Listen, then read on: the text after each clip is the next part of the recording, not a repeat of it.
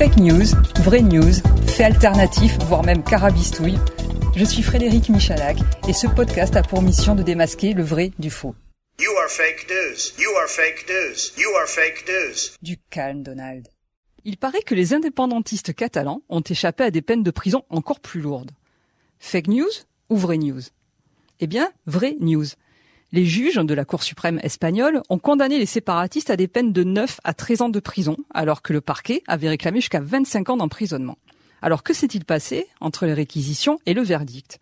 Eh bien, l'acte de rébellion, le plus lourdement sanctionné, a tout simplement été abandonné par les juges. Les neuf condamnés l'ont été pour acte de sédition et malversation de fonds publics, autrement dit, pour avoir incité les Catalans à braver le pouvoir central et détourner de l'argent public pour y parvenir.